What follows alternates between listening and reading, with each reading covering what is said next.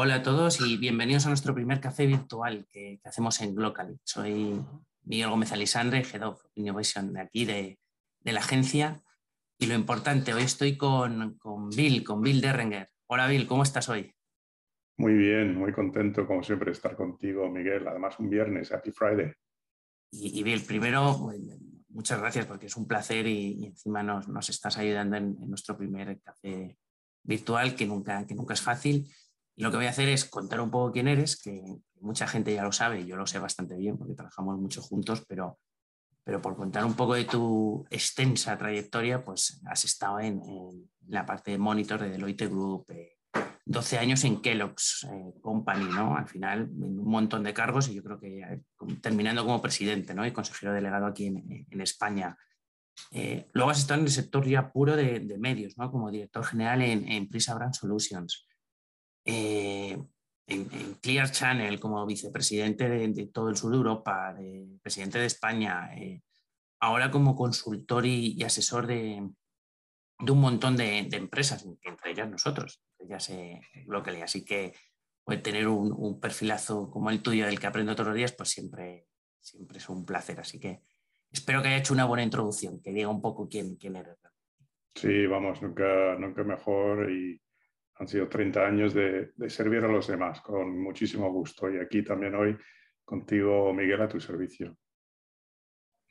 Hombre, a mí lo que me gusta que empiezo a escuchar, además esta semana, en varias ocasiones me han hablado de, lo que es digital. Eh, y yo creo que el futuro, el futuro es digital. Em, yo creo que eh, tiende todo hacia aprovechar lo bueno del espacio físico y aprovechar lo bueno del mundo virtual. En nuestro día a día no tiene mucho sentido. Si sabes lo que quieres, sabes dónde comprarlo y lo puedes comprar online, no tiene mucho sentido ir a, una tienda física para, buscarlo.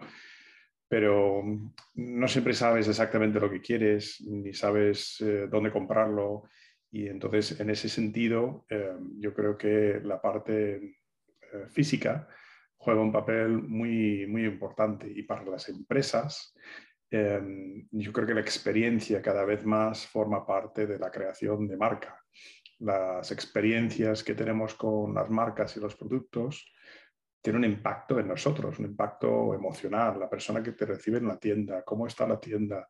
Los cinco sentidos se activan, pues el olor, lo visual, los sonidos, todo, todo se activa y eso siempre va a ser formar parte del mundo de la construcción de marca y, del, mundo de, comprar y vender, de juntar oferta y demanda, que es de lo que se trata.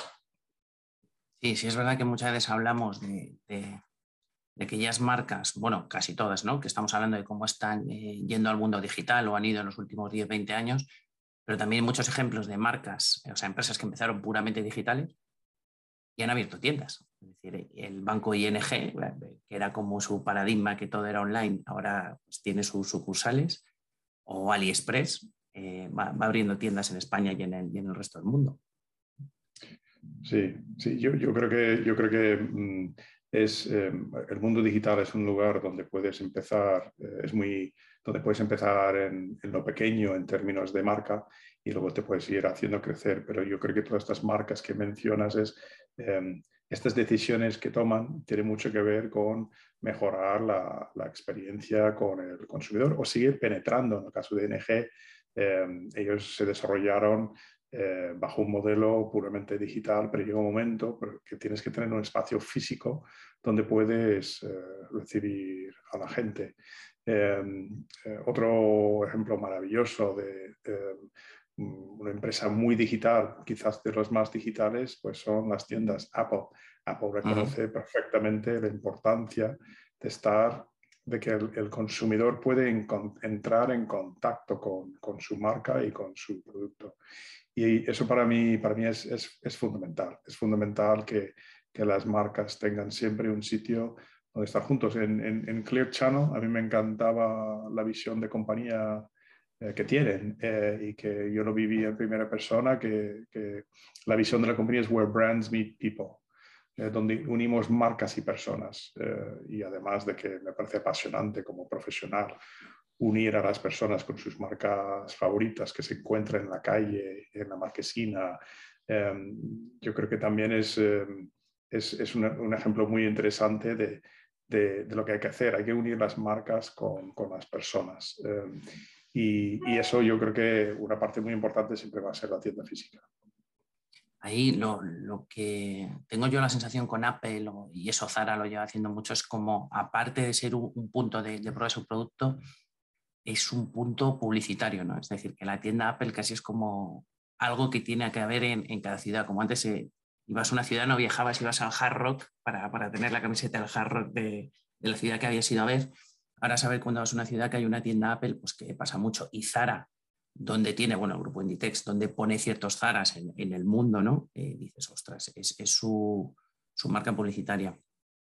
Son, auténticos, son auténticos escaparates, uh -huh. pero más allá de eso, más que un escaparate, eh, no se quedan en, en, en una imagen, ¿sabes? Se, se, quedan en una experiencia, que la gente entra en la tienda, prueba el producto, ven las maravillas, cómo se integra eh, pues eh, un ordenador con un teléfono o, bueno, en el caso de, Zara, pues entras en la tienda y es, es una experiencia con, con, sus pantallas digitales, el trato, eh, variedad, o sea que yo creo que es, es, es un escaparate publicitario pero más que esto, mm, el mundo de la publicidad yo creo evoluciona más hacia experiencias y, y, y cualquiera de estos ejemplos que estamos hablando, eh, pues yo creo que lo cumplen. Eh, crean marca a través de la experiencia.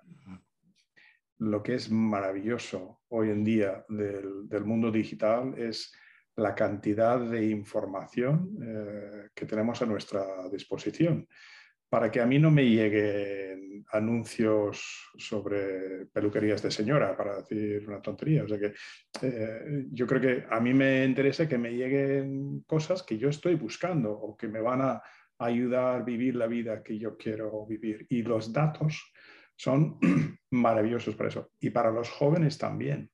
Es, es, una oportunidad de entender lo que están haciendo, cómo lo están haciendo, dónde lo están haciendo y cómo podemos ofrecerles lo que les interesa y cómo podemos ayudar a los anunciantes a ahorrarse el dinero de impactar en ellos si ellos no quieren comprar lo que ellos están ofreciendo. Entonces, hay que entender a los jóvenes, hay que entenderles, hay que utilizar los datos eh, máximos posibles para poder juntar oferta y demanda. Y el mundo digital, desde que, desde que empezó, ha sido una forma maravillosa para juntar oferta y demanda. O sea que ha sido como el entorno perfecto para hacerlo. Volviendo a lo que estamos hablando antes, no siempre ha sido el entorno perfecto para crear marca. Eh, y juntar oferta y demanda es una cosa, pero crear marca tiene mucho más que ver con las emociones.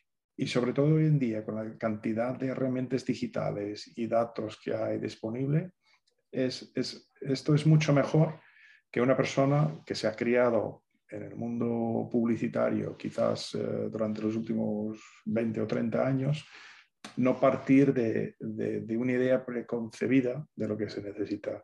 Empecemos con los datos, empecemos con el reto y el problema.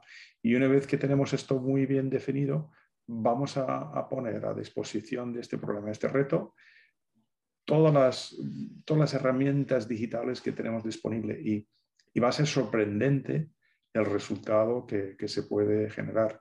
La sensación que tengo cuando nosotros oye, abrimos la herramienta y geocontextualizamos ¿no? con, con las smileys la importancia que tiene tener gente por toda España, ¿no? porque al final el entender por qué ocurre algo es, es clave. ¿no? Nos pasaba el, el, otro día un proyecto en Valencia con, el, con, con su almorzar, ¿no? con las tradiciones valencianas, de, que, que, lo hacen yo creo sobre las 11, 11 y media, 12, versus el proyecto cuando lo teníamos en Sevilla, versus lo que puede ocurrir en Madrid o, o, o Barcelona, ¿no? Es decir, hay, hay, mundos muy, muy, muy diferentes. Otra cosa, Bill, otra, una de las cosas que a mí me... ¿Me dejas hacer un comentario sí, sobre sí. eso? Porque me parece lo que acabas de decir, me parece muy importante. Y yo creo que tú y yo, Miguel, tenemos que inventar una palabra nueva parecido a digital y que combina eh, la tecnología o la parte digital con la parte humana. Y, y tengo yo una convicción muy, muy firme que, es que la tecnología nos tiene que ayudar hacer las cosas con más efectividad, con más facilidad y que la tecnología en sí nunca es la solución. Tiene que combinarse con la parte humana. Muchas de las empresas donde, donde trabajo, en la parte de Big Data y la parte digital, hablamos de, del factor humano y combinar ese factor humano con la mejor tecnología. Y no sé qué palabra podríamos inventar, Miguel, pero tiene que ser como digital, no sé si es digital o no sé, algo que, refleja que, no solo la tecnología es lo que importa, la parte humana de entender, entender los datos. Y eso hace falta pues, que, una persona que conoce una zona geográfica uh, o un, un, negocio que interprete esos datos al servicio de un problema. y tenemos que buscar una palabra nueva para, muchas veces tú, Miguel, me hablas de Human DMP. Eh, y yo creo que algo, algo hay ahí de, la importancia del factor humano el, dato en sí solo, para mí, tiene dos claves. Una, que hay que interpretarlo, yo creo que te tiene que llevar a algo, a, tomar una decisión, que la decisión puede ser quedarte igual, ¿eh? pero ya es una decisión. ¿no? Es, decir, es como lo de es imposible no comunicar, pues es imposible no tomar una decisión. Entonces, que, que te lleve a algo. El otro día veía una decisión que habían tomado eh, cuando, empezaron a analizar los datos, creo, no sé si era la Segunda Guerra Mundial, cuando llegaban los aviones, veían en los aviones al principio, pues oye, los que volvían, veían dónde tenían, eh, dónde les habían dado eh, con las balas. Entonces, su, la inercia fue cubrir esas zonas. pues si aquí le dan con las balas, cubro estas zonas. Hasta que un tipo, una tipa, no sé qué, dijo, oye, espera, que es que esos son los que han vuelto, en verdad. Debe ser que es cuando dan en las otras zonas, cuando no vuelven los aviones, lo que tenemos que cubrir son las otras. Es decir, los datos los tenían, lo que pasa es que al principio lo interpretaban mal, decían, vamos a cubrir esto. Y no, no, pero si ahí justo son los que vuelven, es decir, justo ahí pueden disparar, no hay ningún problema porque, porque se dispare allí. Es alguien para mí brillante que interpreta un dato, lo entiende y, sabe por qué ocurre esto, ¿no? Porque tú, si no, pues estás haciendo eh, falsas correlaciones, ¿no? Y entonces, pues no, no, vas a activar bien y no vas a entender por qué la gente es así o por qué vive algo así. Y, y como tú dices, la parte humana es muy importante. Me ha encantado la anécdota em, para entender los datos em, y, y, y, reunirse con un, un cliente y a pesar de tener un conocimiento local de su negocio y sus tiendas, em, no necesariamente entiendes cómo interpretar estos datos, em, pero mm, poder reunirte con, la gente que, que trabajan en la tienda, que trabajan en el cliente y, entender realmente lo que ocurre en su tienda y cómo hay que interpretar esos datos y luego dar una solución de comunicación comercial.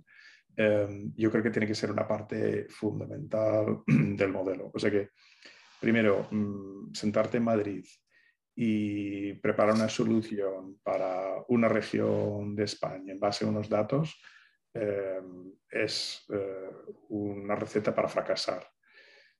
Y yo creo que yendo mucho más allá de esto, es importante tener gente que puede reunirse con el cliente, pero donde en el punto de venta em, y, poder entender muy bien qué es lo que significan esos datos, como la anécdota que acabas de, de contar que me, que me, ha encantado. O sea, que las balas que estaban dando al, al avión, pues son los aviones que sobrevivían. Pues Em, y eso seguramente que, que, lo podría contar el mismo piloto, pero tiene que, hay que hablar con el piloto para entender lo que está pasando. Pues en, el caso de Globally yo creo que es muy importante em, esta relación, no con el cliente a nivel central, que es importantísimo, pero también con el cliente a pie de calle, el cliente que está en la tienda y cómo interpretar los datos y convertirlo en una solución de comunicación comercial.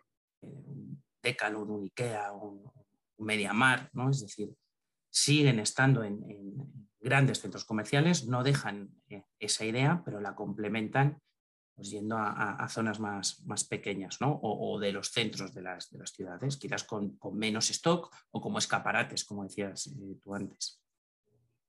Y con todos estos cambios, que sí que sin duda todo el entorno está cambiando mucho, yo creo que los datos son el camino para entender lo que está ocurriendo. Y lo que no podemos hacer es seguir con nuestras ideas preconcebidas de cómo hay que impactar en nuestros consumidores, hay que volver a los datos. Yo creo que lo decías antes, es muy importante ver los datos desde un punto de vista de resolver un problema, eh, porque a veces los datos ahogan, pero yo creo que constantemente, con todos los cambios que están ocurriendo, tenemos que volver a la información, volver a los datos, qué es lo que queremos lograr para juntar oferta y demanda, entender la mejor forma de hacerlo y luego mm, aprovechar los, los, los, soportes que te permiten lograrlo.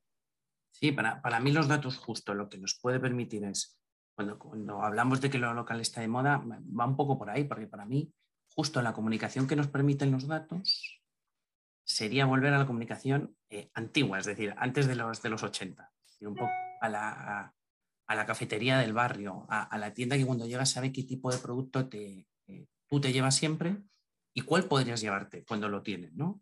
Y, esa comodidad de llegar a una cafetería y, que te digan, bueno, tu barrita con tomate y el café con leche, porque saben cómo lo tomas, y ya te quitan el azúcar porque no tomas azúcar y al otro le ponen, además en España que en, cada sitio tomamos el café de, una manera, esa cercanía en digital ahora es escalable, es decir, podemos mm. continuar con ese ámbito. Entonces a las audiencias les podemos hablar en, en local, y en local no significa siempre que te esté hablando de tu calle, que, puede ser también, que podemos llegar allí, sino que te esté hablando como tú hablas, ¿vale? Y, en tu idioma y con las peculiaridades que, tú tienes, ¿vale? Que, en España además son muchísimas, eh, según zonas. Pues Bill, eh, yo no puedo estar más agradecido, siempre te... Siempre nos ayudas, siempre que, no, solo con, nuestros clientes como, como asesor, sino en, en todo lo que te pedimos, siempre eres el primero en, estar allí y, aprendemos muchísimo contigo. Y que hayas sido el primer invitado a nuestro café virtual, pues ha sido un, lujo. Así que esperemos que, la gente lo disfrute tanto como, como lo hemos disfrutado nosotros y, que sea el primero de muchos. Es, para mí es un, placer, Miguel, porque em, yo que conozco muy bien a Glocal y eh, de cerca, em, suelo decir que solo trabajo como consejero en empresas especiales. Y Glocally es, es, muy, muy especial, tanto la parte humana, eh, que hoy lo, lo, representas tú, como la parte tecnológica y, las soluciones que podemos dar a, a los clientes de Glocally. Entonces, para mí es un, un placer estar a vuestro servicio. Pues muchas gracias a todos y espero que nos volvamos a ver eh, pronto en, otro de nuestros cafés, en el segundo por lo menos. Un abrazo. Hasta luego, gracias Miguel.